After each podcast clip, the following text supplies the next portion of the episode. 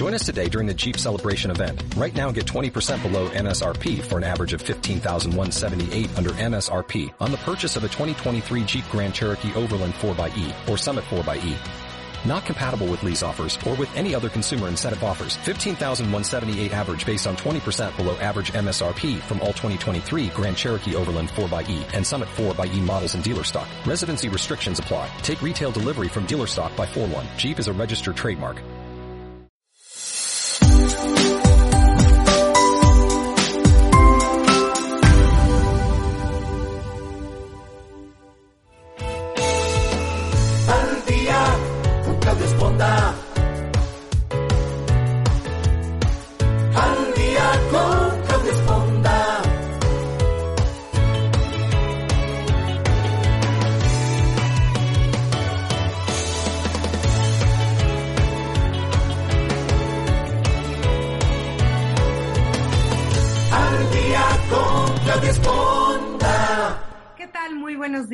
Qué bueno que nos acompañan hoy en el programa Al Día. Yo soy su servidora Claudia Esponda y los saludo a todos ustedes donde quiera que se encuentren, a la gente que nos escucha en Europa, a la gente que nos escucha en México, en Centroamérica, en Sudamérica y obviamente en los Estados Unidos. Les mando un beso muy grande. Ya este, concluyendo o continuando esta semana, una semana más, una semana pues que tratamos de tener temas que usted pueda pues pueda involucrarse y diga, bueno, ¿qué puedo aprender en estos días? No, no todo se trata de, de, temas trágicos que vemos en las noticias. Bueno, dejen eso de fuera el día de hoy, porque hoy vamos a hablar de temas positivos que nos van a ayudar a hacer una versión mejor de nosotros mismos. Hoy vamos a hablar de un tema que, bueno, quizá va a parecer un poco extraño, porque vamos a hablar de la relación entre el mindfulness y la alimentación. Y usted diría, bueno, ¿qué tiene que ver?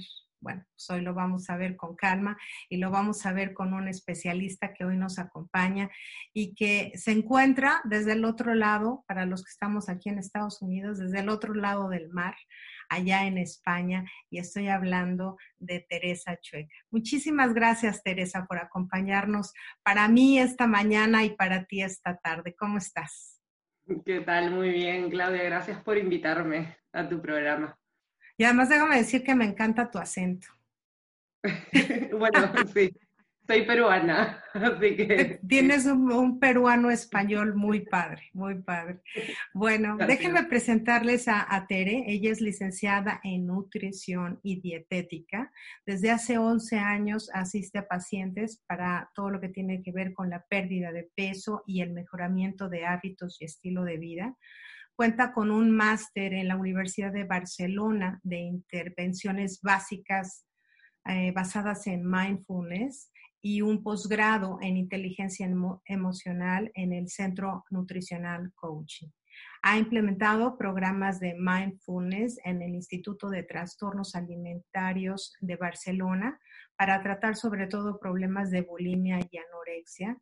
Y, en, y también eh, en su, en, en, ha hecho programas para la relación con la comida en Pronocal si no me equivoco, así está bien dicho. Uh -huh. Actualmente realiza talleres en línea y consultoría nutricional. Y como mencionaba Tere, probablemente para mucha gente suena muy extraño relacionar el mindfulness con la alimentación, pero yo creo que a lo largo de esta conversación que vamos a tener contigo vamos a entender la verdadera relación tan íntima que hay entre lo que comemos y lo que sentimos y lo que somos. Pero yo quisiera que empezáramos hablando para la gente que no está relacionada con estos términos, que nos expliques qué es el mindfulness. Uh -huh.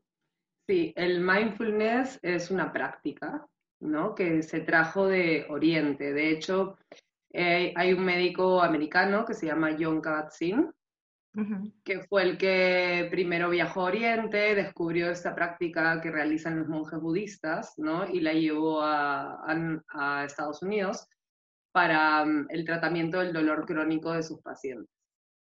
Entonces, ahí fue cuando recién se introdujo esta práctica en el mundo de Occidente.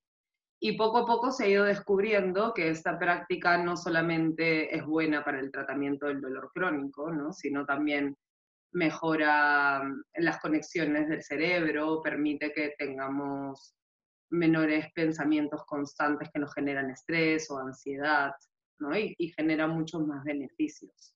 Entonces, de ahí se comenzó a llevar esta práctica a diferentes especialidades, ya no solo la medicina, sino también en campos como el deporte, la nutrición, ¿no? y en, muchas prácticas. Eh, lo interesante es que mm, el mindfulness en sí es el estar atento al momento presente sin juzgar, ¿no? Es, es permitirnos que nuestra mente y nuestro cuerpo estén alineados en el mismo lugar y poder estar realmente conscientes de lo que estamos haciendo sin que la mente esté divagando o distraída pensando en cosas del pasado o del futuro. Y aceptando la realidad tal cual, ¿no? Sin juzgar si me gusta o no me gusta, o si es bueno o malo, sino aceptar qué es lo que está ocurriendo en ese momento. Y, y, yo creo que es uno de los grandes temas hoy en día porque definitivamente vivimos muy acelerados, ¿no? Quizá hace 60 años pues la vida era más tranquila, pero hoy tenemos tantas herramientas, tenemos tantas actividades. De hecho, esta pandemia nos vino a entrar en shock porque, porque tenemos mucho tiempo y la verdad es que no sabemos ni siquiera qué hacer con él. Entonces, porque estamos acostumbrados a, a, correr, a trabajar, los niños, la casa, la familia, este, y de repente nos ponen un stop. Entonces, pues muchos entramos en shock. ¿no? Muchos entramos en, ¿ahora qué hago? ¿no? Y, yo creo que, que, este tipo de terapias, pues finalmente es, es, hacer eso en una forma positiva, no como, como nos tuvo que pasar a fuerza. Pero, pero, ¿cómo se llevan a cabo estas prácticas? O sea, ¿cómo puedo yo decir estoy aquí y en el ahora? Sí, bueno, hay diferentes formas de entrenar a nuestra mente para estar en el presente. Lo que sí es cierto es que con toda esta revolución tecnológica, ¿no? Hemos acostumbrado a nuestra mente a la multitarea. Entonces, normalmente estamos haciendo varias cosas al mismo tiempo, pero lo que no sabemos es que no es que nuestra mente esté haciendo varias cosas al mismo tiempo, sino que va saltando entre actividad y actividad, como si fuese un monito que va saltando de árbol en árbol, ¿no? Se le, se le llama de esta manera, como la mente mono. Ah, Entonces, se usan varias técnicas para entrenar a que nuestra mente pueda estar centrada. De hecho, al inicio es un poco difícil porque, claro, está acostumbrada a estar de un lado a otro y una vez que la centramos, no sabe qué es lo que está pasando. Em, y, y nos podemos distraer con más facilidad. Una de las técnicas que se usa es la respiración es poner toda nuestra atención en nuestra respiración. Puede ser en forma de meditación o no. Dentro del mindfulness sí hay la práctica que se llama la práctica formal, que es la meditación propiamente dicha, ¿no? Pero también tiene muchas prácticas informales, que son las prácticas que podemos ir realizando en nuestro día a día, prestando atención a lo, a lo que estamos haciendo, ¿no? Entonces, la respiración está con nosotros siempre, solo podemos respirar en el presente, ¿no? Sí. Em, eh, nos recuerda también que, que, todo es impermanente, porque la respiración tiene un inicio y un fin, solo que es un ciclo, ¿no? Entonces, inhalas, retienes, exhalas, vuelves a empezar. Y ninguna inhalación y exhalación son exactamente iguales, ¿no? No, no duran lo mismo, hay veces que es más profunda, hay veces que es más superficial, a veces está más en la zona del abdomen, otras veces más en la zona del pecho, otras veces la sientes más en la nariz. Entonces, así como nuestra vida, la respiración también es dinámica, varía, cambiando de acuerdo a cómo nos sentimos. Y tomarnos ese minuto, porque un minuto es suficiente, tomarnos ese minuto para revisar que estoy respirando, ¿no? Para realmente ser consciente de cómo el aire entra y sale de mi cuerpo, ya ayuda a que la mente baje su contenido, su movimiento, ¿no? Su contenido mental. Entonces ya es como dejar un frasco que tiene agua con, con, arena, ¿no? Que está en movimiento, dejarlo en una mesa y ver cómo la arena se va sentando al fondo del frasco. Ese es el efecto que tiene cuando yo pongo toda mi atención en mi respiración. Ahora suena con, como cómo relacionarlo con la comida, ¿no? Hemos escuchado y muy recientemente para mí, seguramente tú ya lo habías escuchado desde antes, lo que era la alimentación consciente o el mindful eating. Entonces, si nos quieres llevar a ese punto donde convergen desde nuestra alimentación y nuestra vida diaria, ¿cómo, cómo lo llevamos a través del mindfulness? Sí, el mindful eating o la alimentación consciente es realmente llevar esta, mm, esta práctica de mindfulness a la alimentación, ¿no? Entonces, como el mindfulness es estar en el momento presente sin jugar, igual es llevarlo a la hora de la comida y a nuestra relación con la comida. Entonces, primero que nada, se trata de, a la hora de comer, estar realmente presentes en lo que estamos comiendo, ¿no? sin tener distracciones, sin tener la televisión prendida, sin estar con el teléfono en la mano o trabajando mientras como, ¿no? Que ahora, hoy en día es algo un poco difícil. Muy común. Sí, sí.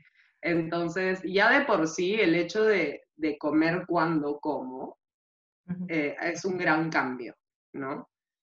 Notamos más los aromas, los sabores. Se, se trata también de implicarnos completamente en lo que estamos comiendo, no solamente comerlo por comer, ¿no? Sino usar todos nuestros sentidos. Es súper importante a la hora de comer no solamente, bueno, saborear y masticar, sino ver la parte visual, ¿no? Si lo que como es atractivo o no, los olores, tal vez los sonidos mientras mastico, si, si es algo crujiente o no, la textura en la boca, ¿no?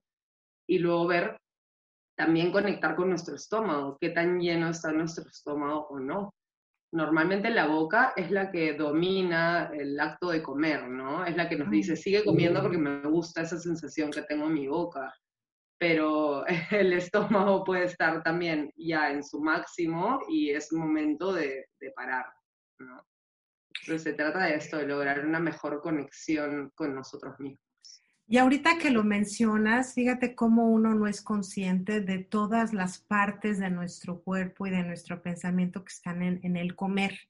O sea, ahorita mencionabas pues el olfato, el oído, bueno, quizá el oído hasta el crunch, ¿no? De que hacemos cuando masticamos la, comida, el, el, tacto, quizá, bueno, los mexicanos que agarramos nuestro taco, O sea, hay muchos sentidos involucrados y la verdad es que son imperceptibles porque estamos con la mente en un lado, con la boca en otro lado y, nuestro proceso digestivo y nuestra sensación y nuestra, o sea, hay tantas cosas involucradas a la hora de comer que la verdad se vuelve imperceptible, sobre todo en una vida como la que llevamos hoy, de córrele. muchas veces comemos para sobrevivir, ¿no? O sea, tengo que comer porque si no me duele la cabeza, o tengo que comer porque pues, tengo que comer, pero no somos conscientes de todo eso. Desde el aspecto fisiológico, yo quisiera que, entráramos así, quizá por partes, Tere, tú siendo nutricionista, que, que, trataras de ayudarnos a entender, pues para empezar, por ejemplo, cuántas, horas, cuántas veces deberíamos de comer, a qué horas deberíamos de comer, porque todo el mundo, el desayuno es imprescindible, pero pues, si a mí no me da hambre en la mañana, o sea, tengo que desayunar a fuerza, cuántas veces, dependiendo mi cuerpo, dependiendo qué tengo que comer, cuántas veces. Sí, lo más importante en esto es escuchar a nuestro cuerpo, ¿no? Em, reconocer en qué momento tengo hambre. También hay muchas personas que están muy desconectadas con su sensación de hambre y solo comen porque ya es la hora y es la hora en la que tienen que comer. Y no necesariamente es el momento en el que su cuerpo necesita eh, un, un alimento o una fuente de energía sí que es verdad que es, está bien tener unos horarios, ¿no? Es, saludable tener horarios, es una forma de ordenarnos y de funcionar con este ritmo circadiano, que es el reloj del cuerpo. Pero mm, hay momentos en los que no deberíamos de, de, ingerir alimentos si realmente no tenemos hambre. ¿Por qué? Porque tal vez antes hicimos una comida muy copiosa que todavía no se ha terminado de digerir y es que, claro, me toca la merienda, pero en realidad no la necesito porque ya hice una ingesta muy grande calórica y todavía está en proceso y todavía me está brindando energía, ¿no? Entonces, eso es lo primero importante. El desayuno también sí que es importante y hay que adaptarlo a cada persona. Okay. Sí que es verdad que debería desayunarse dentro de la primera hora al despertar, ¿no? Para comenzar el día pero depende mucho también a qué hora te despiertas, porque claro, si trabajas muy temprano y te despiertas a las 6 de la mañana o a las 5 de la mañana y a esa hora no te da hambre, tampoco es bueno forzar a nuestro cuerpo a ingerir alimento. ¿no? Sí, no me imagino unos huevos revueltos a las 6 de la mañana. No. O sea, no. No, no, no. Entonces, este, ¿tu horario ahí- sería a la hora que te levantas sí ingerir algo inmediatamente? Eh, normalmente dentro de la primera hora que te levantas, ¿no? Si te levantas, no sé, a las 8 hasta las 9 sería lo ideal que ingieras algo. Algo no significa un desayuno completo, sino algo que te sostenga hasta que ya puedas realmente sentarte a desayunar con calma, ¿no? Con mis pacientes muchas veces les divido el desayuno en varias partes, porque a veces, claro, se despiertan a las 7 de la mañana y tienen que salir corriendo al trabajo y luego como a las 10 tienen un break, entonces en lugar de hacerles un desayuno completo a las 6 de la mañana, lo que hacen es se toman pues un vaso de zumo de naranja o, o tal vez un pequeño vasito de yogur o un café con leche y ya luego tienen su, su desayuno completo, ¿no? A las 10 de la mañana que están más tranquilos, que se pueden sentar, pueden comer con tranquilidad. Entonces es ir adaptándolo un poco a, a cada persona. Lo que sí es importante es que debemos procurar que no pasen más de 5 horas entre comida y comida. Ah, ok. Sí, independientemente de si tengo hambre o no, ahí sí. Porque ¿qué pasa? Muchas veces no tengo la sensación de hambre porque estoy tan ocupada mentalmente o haciendo algo que no es que no la tenga, sino que no la siento, no, no estoy conectada con esa sensación. Entonces, a partir de la quinta hora que ya no comemos, ya el cuerpo se comienza mm, a alimentar de su propia masa muscular, ¿no? Entonces, y eso hace que luego cuando ya pueda comer, cuando ya tenga esta sensación de hambre, sea una sensación muy grande, ¿no? Un hambre voraz, no pueda tomar una decisión adecuada de qué cosa voy a comer, porque realmente me comería lo que sea que me pongan enfrente. Y Una claro, vaca si me la ponen enfrente. sí. Y además comería súper rápido, ¿no? Con desesperación, no saborearía nada, y comerían mucha más cantidad, que es lo que suele pasar, ¿no? Personas que se pasan 6, 7, 8 horas sin comer y luego pues ingieren una cantidad grande de comida, no la disfrutan, no la saborean, no mastican bien. Y ahí hay problemas de digestión también, y eso a la larga conlleva que poco a poco vayamos subiendo de peso, ¿no? Y que podamos tener problemas como la grasa elevada, el colesterol alto, hipertensión, etc. Entonces, eso es súper importante. Hablas de dos cosas muy importantes, Tere. Hablas de cantidad y rapidez. O sea, ¿cómo, cómo saber cuál es la cantidad o la porción adecuada para nosotros? Digo, porque no es lo mismo una persona que pesa, no sé, es 140 libras a una persona que pesa 200 libras, ¿no? O sea, la cantidad es, debe ser mayor si alguien es mayor o, y sobre todo, y también hablas de la rapidez, o sea, comemos porque tengo 20 minutos para comer o debemos hacer consciente de que tenemos que tomar ese espacio para comer y degustar y no comer, ¿no? Platícanos de estas dos cosas. Sí, el tamaño de las porciones en realidad sí va en relación a, a la estatura de cada persona, más que del peso. ¿ok? Y es muy sencillo porque podemos usar nuestras manos para medir el tamaño de, de la porción, ¿no? Cada uno tiene sus propias manos de acuerdo a la eh, contextura de su cuerpo. Entonces, por ejemplo, yo que mido un metro setenta y seis, tengo eh, eh, una mano de este tamaño, otra persona que sea más alta tal vez también tiene una mano más grande, ¿no? Los hombres, por ejemplo, normalmente tienen las manos más grandes que las mujeres. Si eres bajita, tu mano va a ser más chiquita también. Entonces, eso está muy en relación a qué cantidad de comida necesita tu cuerpo. El tamaño de las porciones es la siguiente. De verduras son dos manos abiertas, ¿no? Que es más o menos así. Como si mi mano fuese un plato y es aproximadamente dos tazas o una taza y media o dos tazas de verduras tipo hojas. Sí, luego, bueno, eh, puede ser cualquier tipo de verdura, cocidas, crudas, etcétera, pero esta es la cantidad de la porción más o menos. Si son verduras, verduras cocidas, es la mitad que las crudas, ¿no? Si las crudas son dos tazas, por ejemplo, en total, las cocidas sería una taza. Porque normalmente las verduras que se consumen cocidas tienen un poquito más de carbohidrato y concentran más los nutrientes por el hecho de que están ah. cocidas, ¿no? Pierden agua y se concentran más. Luego, la cantidad de proteína debe ser del tamaño de la palma de la mano, sin los dedos. No de toda la mano, ¿eh? Ojo. No. no, digan de, la, de la mano, de la palma de, la, palma de la mano y del grosor del dedo gordo. Ay, es muy este poquito. Me voy a quedar con hambre. no. ok. Si, no, si es del tamaño de toda la mano, es del grosor de, de esta parte de la mano.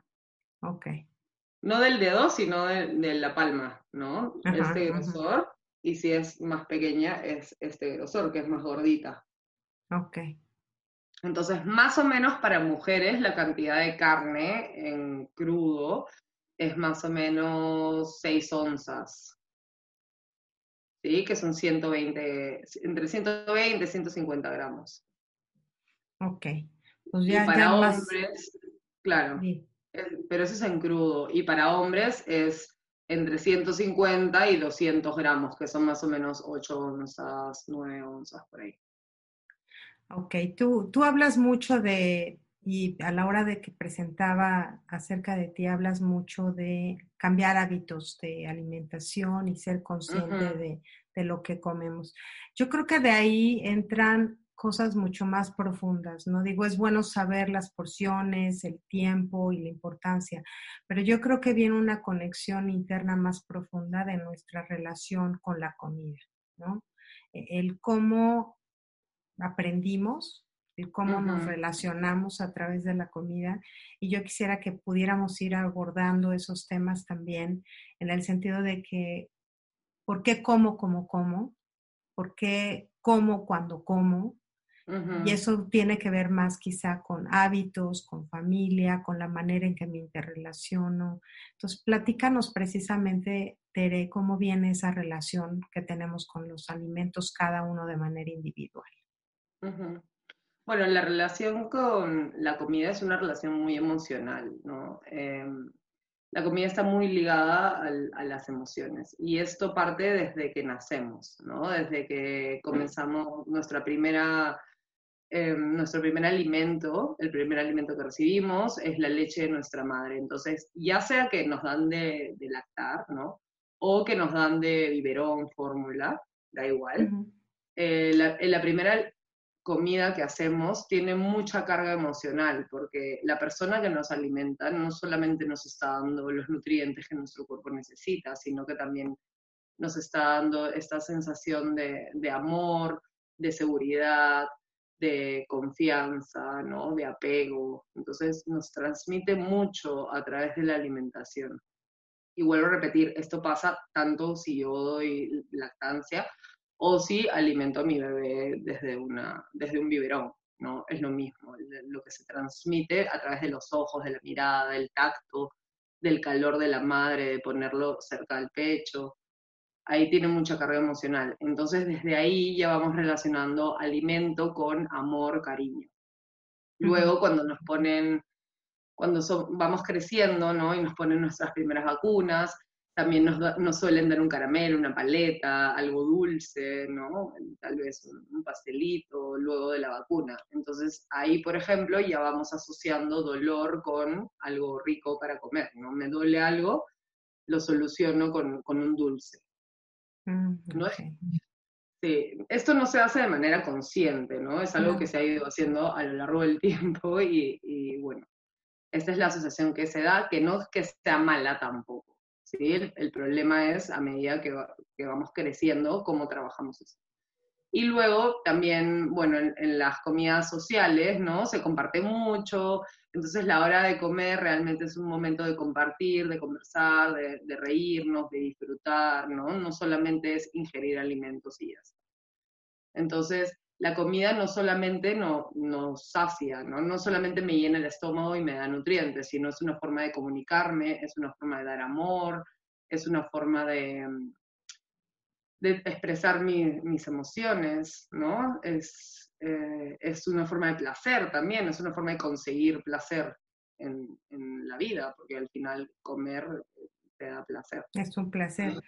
Lo, yo creo que el problema aquí, el grave problema es que cuando no diferenciamos si esa relación con la comida es sana o no lo es, ¿no? O sea, demostrar amor a través de la comida. Digo, bueno, muchas de las mamás hispanas, bueno, lo primero que hacen los hijos cuando llegan es, te preparé lo que te gusta, ¿no? Es, es una manera de decir, te quiero, te amo y, y hago lo que te satisface, ¿no? O sea, mi hijo viene, cada vez que viene, quiere mole, y yo feliz de darle mole. Pero todos tenemos esa, esa carga emocional a través de la comida, es decir, te amo. Pero a veces no diferenciamos cuando esa carga emocional no es positiva. Yo no sé si te ha pasado que a veces vemos familias pues que se encuentran en un aparentemente buen estado de salud, ¿no? Que se ven deportistas, que se ven activas y familias que por el contrario todas se ven con un sobrepeso, porque la relación que tienen con la comida es diferente. ¿Cómo podemos nosotros como padres o la gente que nos escucha también como adultos diferenciar si tenemos una relación no sana con nuestra comida? Para saber si, claro, si la relación que tengo con la comida no es sana, hay que ir observando muchos puntos, ¿no? Primero es, ¿qué tanto tiempo ocupa la comida en mi mente? Si todo el día estoy pensando en qué voy a comer, qué comí, qué voy a comer más tarde, quiero comer esto, quiero comer lo otro, ¿no? Y ¿Cómo ocupa la comida eh, espacio en mi mente? ¿Se ocupa mucho o poco? También si, si esa relación que yo tengo en la comida afecta otras relaciones que tenga, ¿no? Si el hecho de ya ir a un cumpleaños me genera ansiedad porque sé que va a haber un montón de comida que a mí me gusta y que no me voy a poder controlar, o, no sé, ah, o, ir al, cine significa que me voy a comer un bowl gigante de, de, palomitas y no voy a poder parar, ¿no? Entonces, cómo la comida va, va interfiriendo también en mi vida social, si todas mis actividades sociales están relacionadas con la comida, ¿no? E, y, eso, eso puede ser un buen parámetro para definir. Claro. Pero también al contrario, Tere, si me permites, hay gente que no piensa en comer en todo el día. Entonces también es el, otro extremo, ¿no? Sí, sí, sí. Hay dos extremos, ¿no? Hay las personas que tienen poca ingesta y hay las personas que tienen un exceso de ingesta. Entonces, la idea no es ni restringirnos, porque claro, ver desde dónde está la restricción, desde todas mis ideas preconcebidas de esto me engorda, esto es malo, esto no puedo comer, o desde dónde viene esa, esa falta de apetito, ¿no? Y el exceso también, ¿de dónde viene ese exceso? Si me estoy comiendo mis emociones, si tengo mucho apetito, en qué momento como, cómo elijo lo que como, ¿no? ¿Qué, qué cantidad? cuándo paro de comer también, si paro de comer cuando ya se terminó el plato o si realmente estoy conectada con las sensaciones de, de saciedad de mi estómago. Todo eso hay que valorarlo y hay que encontrar un punto medio. Yo trabajo con, con la no dieta, ¿sí? Entonces, como, nutricionista, como nutricionista esto eh, suena un poco raro, pero mm, claro, lo que pasa es que el simple hecho de, de, darle una dieta a alguien, de decirle no puedes comer esto, no puedes comer lo otro, genera un, un, shock. de estrés y de ansiedad importante, ¿no? Y hace que que al contrario, que la persona realmente no, se sienta capaz de, poder hacer eso, ¿no? Es como me están quitando lo que me da placer en, la vida, lo que me da el único placer que tengo en mi vida, tal vez. Entonces, yo trabajo sin alimentos prohibidos, ¿no? No tengo ningún alimento prohibido. Ya salvo, salvo que mi paciente tenga alguna enfermedad que realmente por su condición médica no pueda comer algo. Por ejemplo, si es diabético o tiene enfermedad renal o hígado graso, donde realmente ese alimento le genera un daño para su salud, ahí sí que es necesario restringir algunas cosas, ¿no? Pero si es una persona que, que tiene sobrepeso y que solamente quiere bajar de peso o que quiere aprender a comer mejor, pues yo no trabajo con ningún alimento eh, prohibido, ¿no? Entonces ya desterro esa idea de, de la restricción.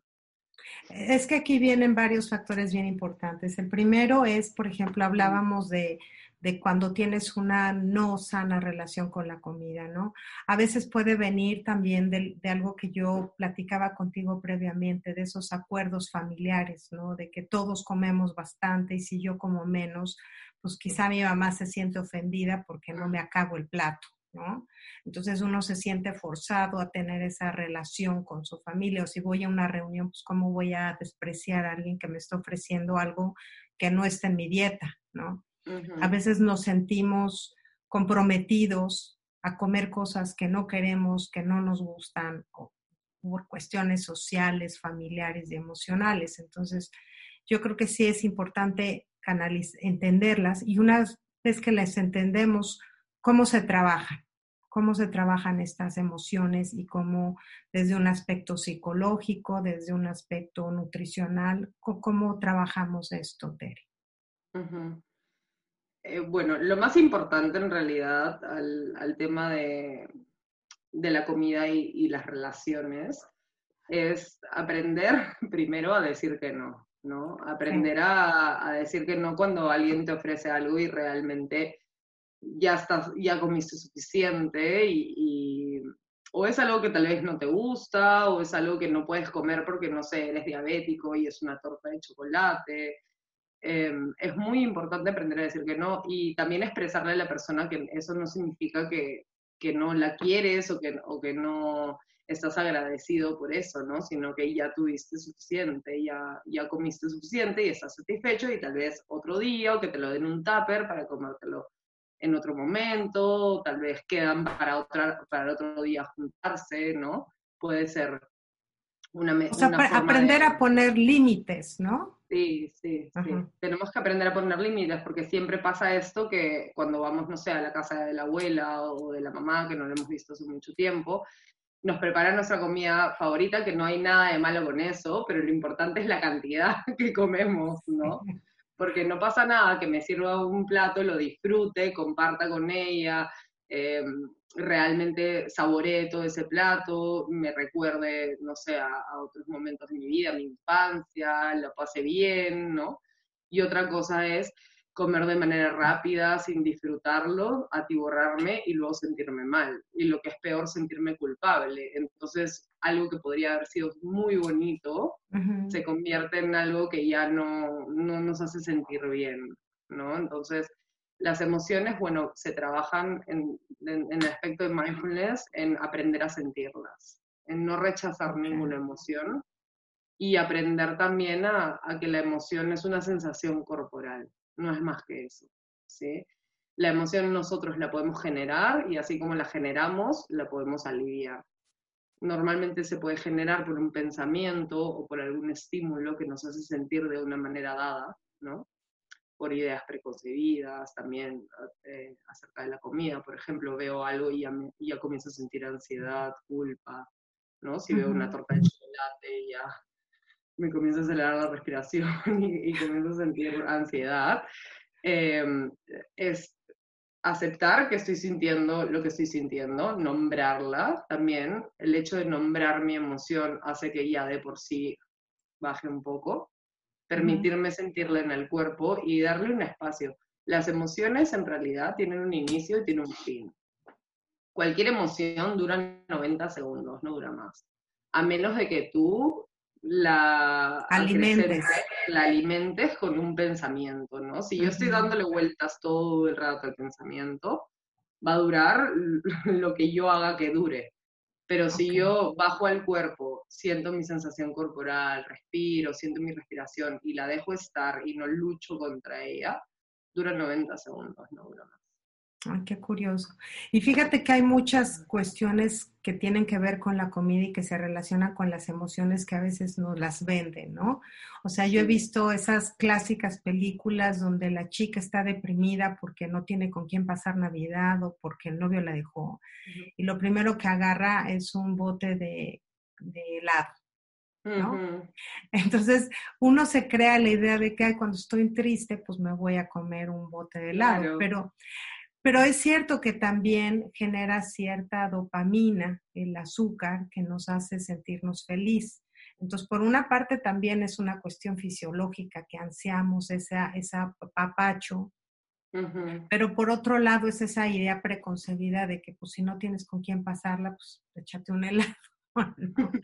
Entonces, ¿cómo, ¿cómo vamos manejando esas ideas preconcebidas y cómo podemos empezar a trabajar en que sí estoy triste, pero puedo hacer algo diferente? Sí, bueno, primero hay que tomar en cuenta de que la comida tal vez sí nos va a aliviar, pero nos va a aliviar momentáneamente, ¿no? Por un momento determinado. No va a ser que lo que nos genera esa tristeza o esa ansiedad desaparezca. Se vaya, claro. Entonces, ¿qué pasa? Cuando nosotros aliviamos una emoción con comida, en realidad no le estamos tratando a esa emoción. Lo que estamos haciendo es taparla un poco, dejar, hacer de cuenta que no está ¿no? Sentirnos bien momentáneamente, que es lo mismo que conseguiría, no sé, con otras sustancias, que de verdad le tengo que agradecer a la comida por permitirme tener esa sensación de, no sé, de, bienestar sin recurrir a drogas o alcohol o a otras sustancias, ¿no? Eso también hay que este, reconocerlo. No es que la comida sea nuestro peor enemigo. Está bien de vez en cuando usarla para mejorar nuestro estado emocional. El problema es que es cuando es nuestro único recurso, entonces ahí sí es un problema, ¿no?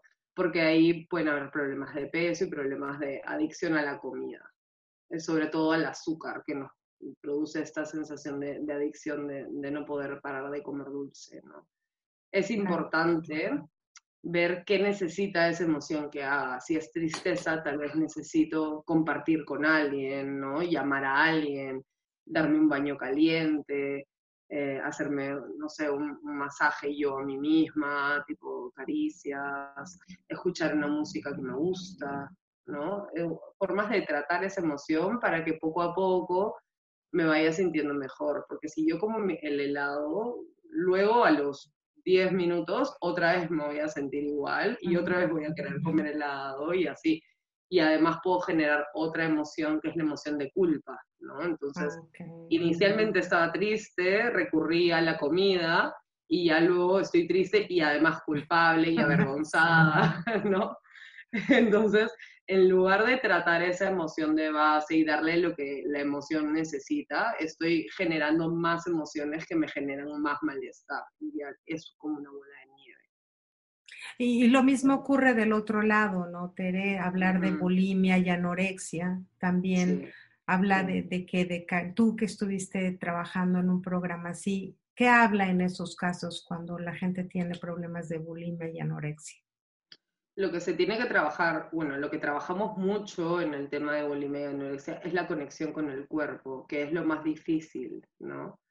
Que es lo mismo que pasa cuando hay exceso de alimentación es que en realidad la anorexia y la bulimia y, problemas de obesidad, por ejemplo, no son tan distintos, ¿no? Las personas están muy desconectadas de su cuerpo, están mucho tiempo en su cabeza, todo lo, lo analizan, todo el día están pensando, pasan mucho tiempo en la cabeza y tienen una desconexión con su cuerpo. Entonces rechazan a su cuerpo, hay partes de su cuerpo que no les gusta, ¿no?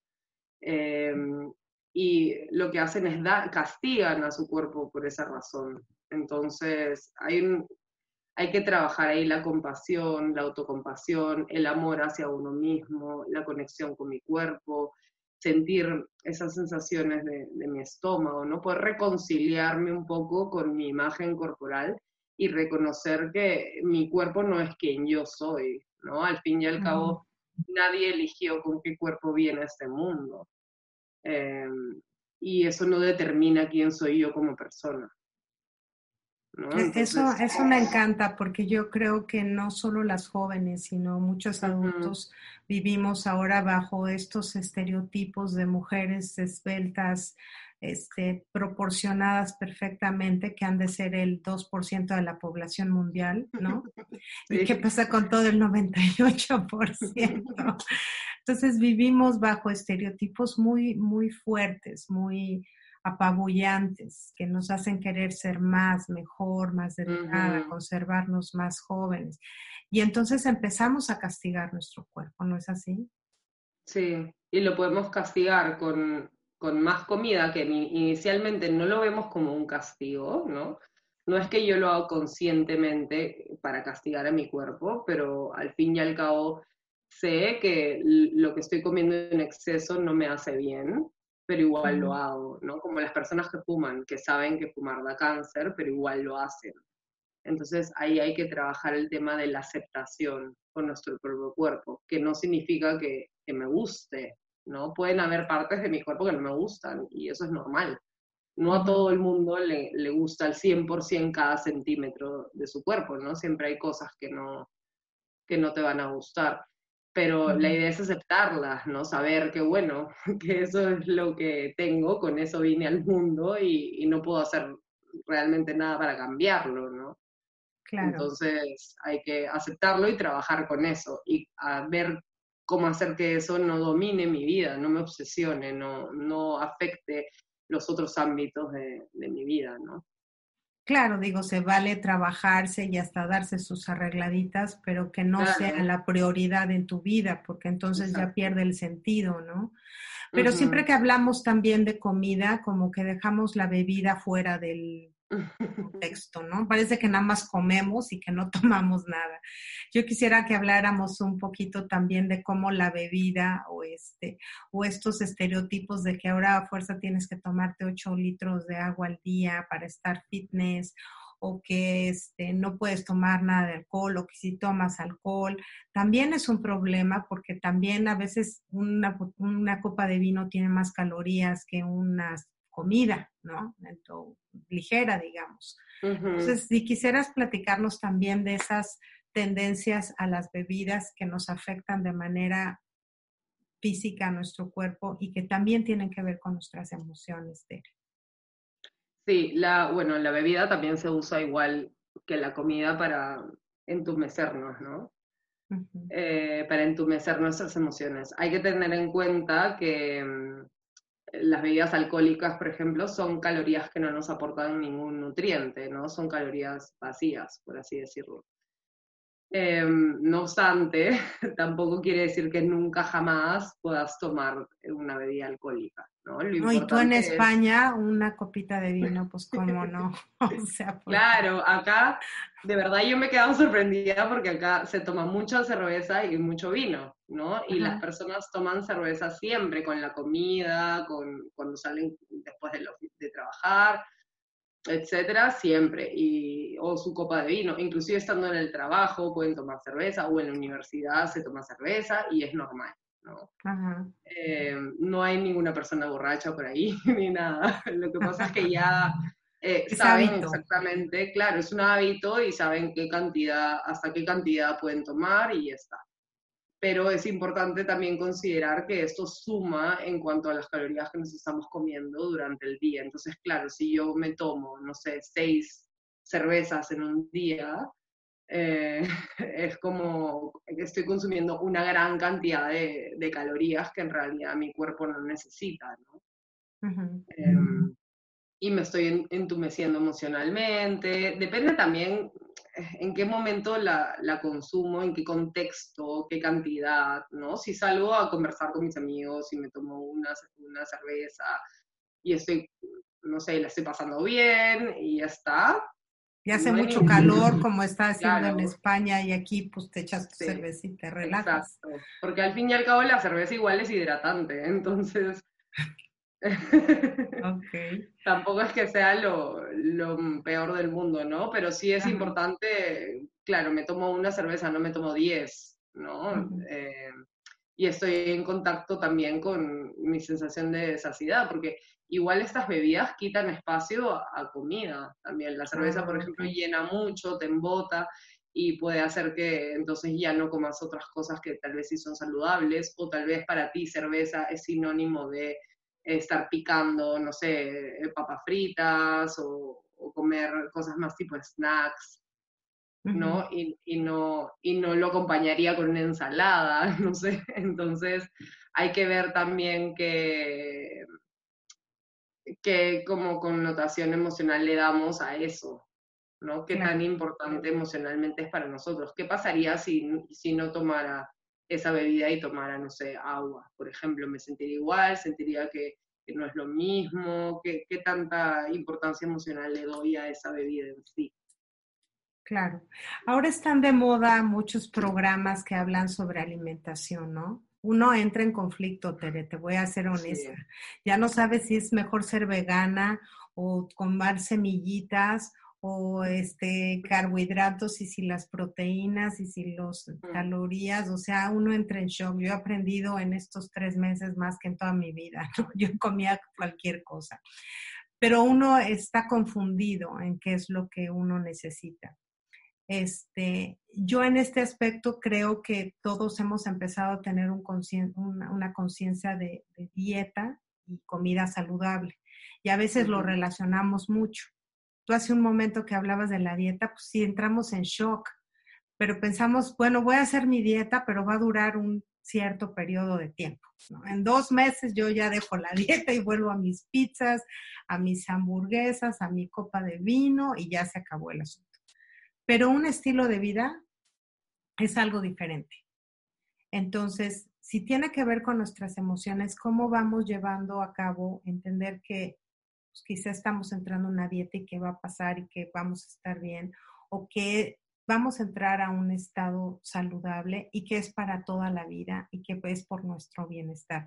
¿Cómo entras en estos procesos mentales en una y otra circunstancia? Bueno, primero observando cuáles son los pensamientos que tienes asociado a eso, ¿no? Es lo que aparece cuando te dicen la palabra dieta o cuando alguien te menciona. Se me enchina el pelo. ¿No? Como cuáles son los pensamientos que van apareciendo. Tal vez, no sé, aparece algo que diga, no voy a poder comer chocolate nunca más, o ya mm. se fue todo al demonio, o mejor hoy día como todo lo que pueda, porque luego no me van a permitir comer nada, ¿no? Comienza a darte esa angustia y comienzan a aparecer un montón de, de pensamientos asociados. Entonces hay que trabajar que esto, un plan de alimentación, normalmente para pérdida de peso tiene un inicio y tiene un fin, ¿no? Eh, pero va evolucionando y al, al, final te quedas con un plan de alimentación que es un estilo, o sea, una dieta que debería ser lo que comes normalmente, ¿no? Entonces, Em, definitivamente es que nosotros somos conscientes que comer pizza y fast food todos los días no es saludable para nosotros, ¿no? Entonces hay que trabajar ahí, qué es lo que, por qué me estoy apegando a eso tanto, ¿no? Cambiar mi estilo de vida no significa que nunca más voy a poder comer esas cosas que, que sí me gustan, sino que los voy a poder hacer, pero desde otro punto de vista, ¿no? No desde la desesperación y y comer con rapidez y el ansia, sino que realmente hoy me muero de ganas de comerme un slice de pizza y me voy a sentar, lo voy a comer, lo voy a disfrutar y bueno, tal vez me como dos y los disfruto y soy feliz y no pasa nada, ¿no? Pero, pero es muy diferente a tener esta mentalidad de restricción, exceso. Eso es lo que hay que soltar, ¿no? La Ninguna dieta que sea muy restrictiva es buena para nadie. Eh, mentalmente, no, psicológicamente no es buena, porque lo único que va a lograr es que luego caigamos en el exceso. Entonces, es mejor, claro. A mí me dan terror esas dietas de, que la cantidad y solo semillitas y tres mm. veces al día y luego unos productos que para que los consigas, ¿no? O sea, como eso no es viable para nadie un buen nutricionista, claro, lo que hacemos, o sea, un buen nutricionista lo que hace es, primero, ver qué es lo que comes normalmente ahora mismo, ¿no? ¿Cuál es tu estilo de alimentación actual? Y ver qué pequeñas modificaciones podemos ir haciendo para ir guiándote hacia un estilo de vida un poco más saludable, ¿no? Tal vez, no sé, me tomaba cinco cafés al día. Bueno, ¿lo podemos bajar a tres? Sí, no y vemos cómo lo vamos haciendo. Y todo siempre tiene que ser en, en concordancia, ¿no? Cualquier cosa que, que yo le diga a mi paciente, mira, ¿te parece si hacemos este cambio? ¿Crees que lo puedes hacer? ¿Se te, se te haría muy difícil hacer eso? ¿O qué te parece si incluimos esto acá o sacamos esto acá? Y las dos personas tienen que estar de acuerdo, ¿no? Porque si no, se genera un conflicto y luego la persona va a generar rechazo a cualquier plan de alimentación y ninguno le va a funcionar. Y además hasta uno termina haciéndose tonto, Tere, porque dices, no me dejaron comer queso, bueno, lo voy a comer escondidas como si a tu nitróloga estuviera vigilando. no creemos que engañamos a los demás haciendo trampas, ¿no? O el fin de semana sí voy a hacer cheating y el lunes vuelvo a mi dieta. Entonces, sí cuesta trabajo y por lo que me dices tiene que ver mucho con un estado mental y también con un estado emocional, ¿no? Hay que aprender a combinar estas tres áreas, que es mi cuerpo, mi mente y, mis emociones, para poder tener estos cambios paulatinos, según entiendo, ¿no? Es que esto va todo de la mano, ¿no? Por eso yo, yo lo trabajo junto con el mindfulness, porque esto también nos, nos permite igual generar un poco más de calma mental, que la persona pueda em, responder en lugar de reaccionar a cualquier estímulo que tenga. Entonces, mm. cada vez se hace un poquito más fácil eh, tener un cambio en el estilo de vida y es un poco más fácil mantenerlo a lo largo del tiempo, ¿no? Y que no sea algo fugaz. Sí, y yo, yo lo creo fervientemente porque digo, todas hemos estado en una dieta en algún momento de nuestra vida y a todas las oigo sufrir y quejar y nos quejamos de cuándo va a acabar esto, no parece un suplicio, o sea, ya mero llego y luego los resultados no son los que espero, entonces uno se latiguea porque todo el mm. esfuerzo que hice y no conseguí lo que quería, entonces ahora voy a comer el doble. Tenemos un conflicto entre estas tres áreas muy severo y yo creo que tiene que ver como poner las tres en una balanza, ¿no? Mi cuerpo, mi mente y mis emociones. Y entonces ir viendo si una falla, pues obviamente las otras van a fallar. Es como una mesa de tres patas, ¿no? Algo, algo parecido. Yo quisiera que nos dieras algunos tips, este, así muy puntuales, Tere, para tener buenos hábitos para el comer. Ya nos has mencionado algunos, pero yo quisiera que fueras así muy puntual, porque pues, dijiste no nos sentemos viendo la tele a comer, ¿por qué? ¿No? Y que nos digas por qué. Bien, mi primer consejo es ese, ¿no? Es em, a la hora de comer no tener ninguna distracción, en la medida de lo posible. Lógicamente, si me siento a comer con un familiar, con alguien, si me conversa, eso no es considerada una distracción, ¿no? Porque es parte de la acción de comer. El ¿Y por qué, Tere? ¿Por qué eso? Eh, ¿Por qué? Porque el, sentido que tenemos más desarrollado los seres humanos es el de la vista, ¿no? Si se dan cuenta, todo el día estamos estimulando a, nuestra vista. Entonces, cualquier cosa que sea visual nos va a jalar mucho más la atención que, que otra cosa, ¿no? Y muchas veces la comida no es un estímulo visual tan intenso como tal vez una película o un video o algo que, o las redes sociales, ¿no? Que jala más mi, mi atención.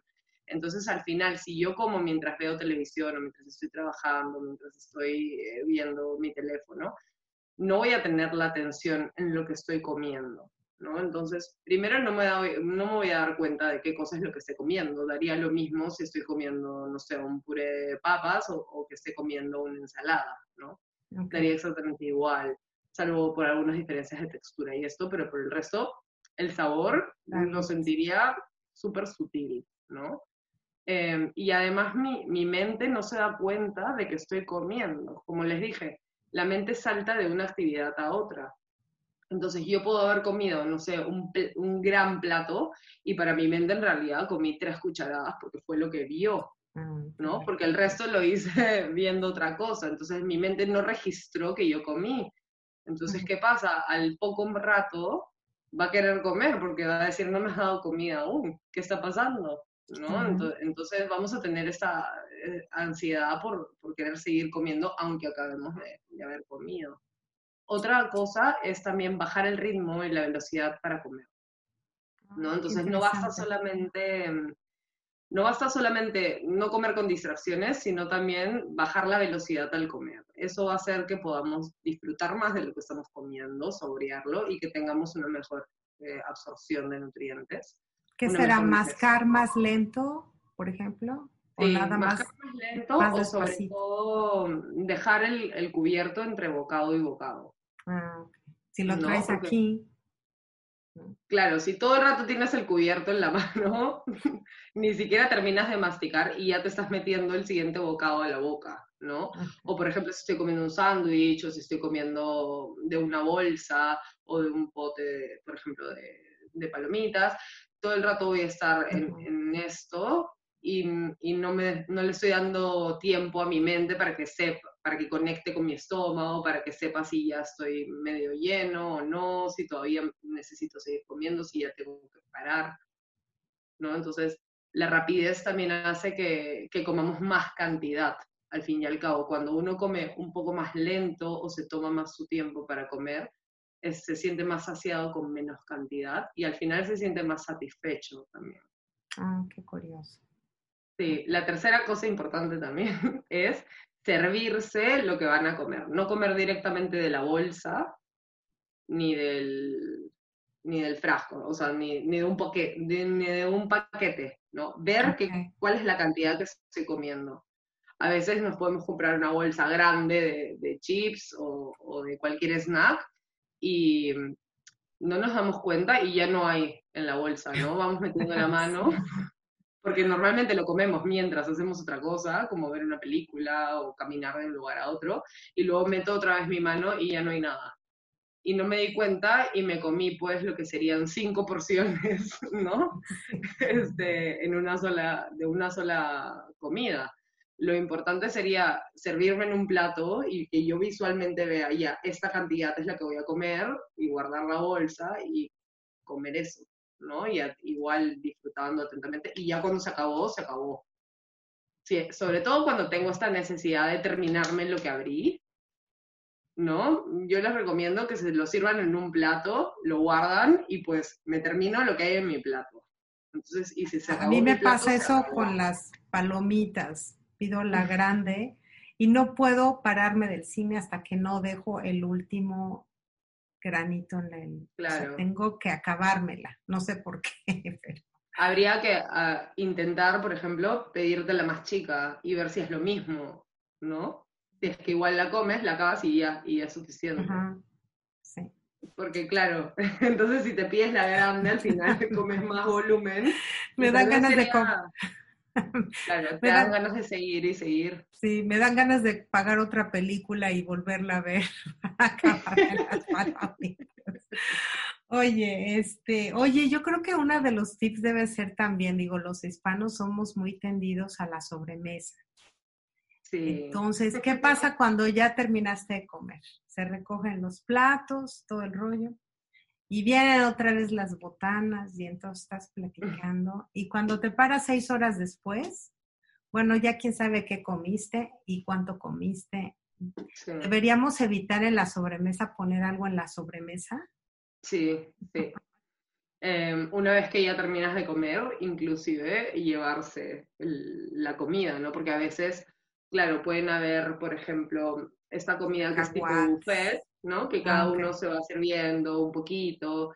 Y claro, y mientras sigue estando ahí, te vas a seguir sirviendo, por más de que ya hayas terminado, ya te sientas satisfecho, ¿no? Em, vas a seguir sirviéndote si la comida está enfrente tuyo. Entonces lo mejor sería o cambiar de lugar, para pararse de la mesa e irse a una salida, a otro espacio, para seguir conversando, ¿no? O llevarse todo lo que sobró de la comida y tal vez, no sé, un café o lo que quieran para la sobremesa, pero ya no tener todos los alimentos ahí. Porque es que hay varios tipos de hambre y un tipo de hambre es el hambre visual, que se trata de que si yo lo veo, me lo voy a comer. Y si no lo veo, ni siquiera me voy a acordar, ¿no? Entonces, para evitar eso, mejor no lo veo. Sí, yo, yo, creo que también pasa cuando mencionabas tú que comes cuando ya tienes mucha hambre, generalmente uno pide de más. También. Porque dices, quiero esto y esto y esto y esto, y dices, bueno, la verdad es que ni siquiera me cabe, ¿no? Mm, Entonces, mm. yo no sé si en Europa se sigue acostumbrando, digo, en Estados Unidos sí mucho la comida para llevar. ¿En Europa se usa o no? Para llevar, no. Sí, de que lo que sobra lo que sobra. Ah, no. Acá normalmente no, no. Es raro. Eh, pero bueno, en Perú también, y yo también estoy acostumbrada. Acá me miraron raro una vez que pedí las obras para llevar. Yo lo sé porque una amiga es francesa y me dijo, ¿y ustedes se van a llevar la comida? Y yo, sí, es que en, es que en Francia eso es de muy mal gusto. Y dije, bueno, pues aquí es como para el perrito, o para mí al rato, para el lunch. Eso, eso también hay que, hay que preverlo porque también te llevas la comida, porque es de más. Y luego ni siquiera te la comes, o la, no sé. La terminas botando, o, bueno, o sí te la comes porque ya la tienes ahí, ¿no? Aunque no tengas hambre, la verdad. Es que es muy importante no esperar a, a, tener mucha, mucha hambre, ni para ir a un restaurante, ni para ir al supermercado a hacer las compras. Es lo peor. Ese es un buen tip. Es un buen tip. Nunca, jamás podemos ir al supermercado a hacer las compras con hambre. Nunca. Eso está prohibido. Eso sí que está prohibido. Porque eso lo único que va a hacer es que tomemos decisiones incorrectas sobre qué cosas comprar, ¿no? Y, y no vamos a ir con la mente centrada en lo que realmente necesito. Es más, hacer una lista de la compra es súper importante también y no salirme de mi lista de la compra. ¿No? Oye, Tere, yo quisiera este, que nos invitaras a tus talleres, que me parecen muy interesantes, que nos des las fechas y que nos digas de qué se trata para que la gente pueda acompañarte y sobre todo disfrutar de, tus conocimientos y de tus charlas este, a través de ellos. Cuéntanos cuándo son, a qué hora son, cómo funcionan. Y es un taller básico de iniciación al mindfulness, a las prácticas de mindfulness. ¿no? a estas prácticas para ayudarnos a generar mayor bienestar y a bajar esta sensación de estrés y de ansiedad que podamos tener en, nuestro día a día. De hecho, que casi no, que casi no tenemos ahorita, o sea, hacer. Sí, ahora con, con, lo que estamos pasando, con la cuarentena, con todo el, tema de la pandemia, yo creo que es algo súper importante y, y, bueno, de ahí surgió, ¿no? Que el, el, taller online inicialmente surgió para ayudar a los sanitarios a que bajen sus niveles de estrés y de ansiedad y ya luego lo he ido haciendo al, público en general y más cortito, ¿no? De cuatro semanas en lugar de ocho. Eh, los temas que trabajamos son el tema de la respiración, como les comenté, trabajamos técnicas de respiración para reducir el estrés y la ansiedad. También aprendemos a reconectar con nuestro cuerpo eh, para poder observar todo el mensaje que nuestro cuerpo tiene para nosotros, ¿no? Tanto interno como de todos los estímulos que recibimos. Luego también trabajamos el tema de los pensamientos, cómo trabajamos con esos pensamientos que vienen constantemente y que nos generan malestar. Em, y trabajamos también con la gestión emocional, ¿no? Cómo unimos el tema del cuerpo, de las sensaciones físicas, de las emociones, de los pensamientos, con nuestra conducta también. Y me parece muy importante porque yo creo que definitivamente hay cosas o áreas que no a veces no sabemos manejar o manejar de una manera favorable para nosotros, para nuestras familias. Y pues la idea de este programa precisamente es tratar con especialistas que nos ayuden a enfocar todas esas áreas que pues en este caso esta plática que tiene que ver con nuestra alimentación, pero tiene que ver más con nuestras emociones, con nuestra manera de pensar, pues nos ayuden a reflejarlo en todo lo que hacemos, ¿no? En nuestros hábitos, en nuestra familia, en nuestro entorno, en nuestras proyecciones, en nuestro trabajo. Y pues qué mejor que entrando en ese mundito con ese mono que brinca para todos lados y decirle, a ver, monito, aquí derechito y cálmate un ratito, no pasa nada. Además, bueno, tu experiencia lo habla, o sea, máster en la Universidad de Barcelona de intervención basadas en mindfulness, o sea, es un máster lo que tienes. Qué mejor que tú para que nos guíes.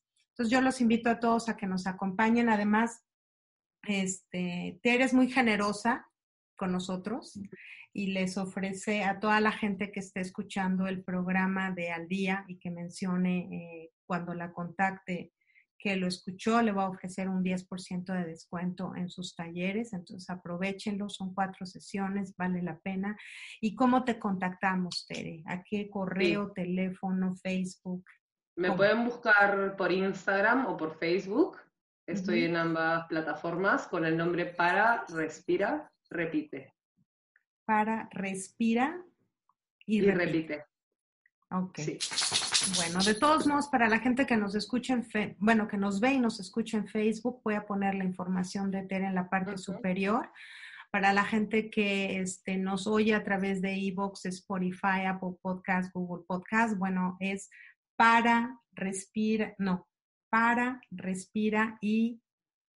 Sin el I, es solo para, ah. guion bajo, respira, guion bajo, repite. Bueno, pues muchísimas gracias, Tere. Te agradezco enormemente esta hora de tu tiempo que nos hayas ilustrado. Ya voy a ir a checar mi refri, ya voy a ver a qué horas como, qué voy a comer, a ser consciente. Pero te lo agradezco mucho. De nada, gracias por invitarme. Un, placer tenerte. Y a todos ustedes que nos escuchan, pues yo los espero el próximo martes, como siempre, a las 9 de la mañana, aquí en el programa Al Día. Vienen temas muy interesantes, así es que no me fallen y nos vemos en el próximo programa. Un besito. Hasta la próxima. Chao. Al día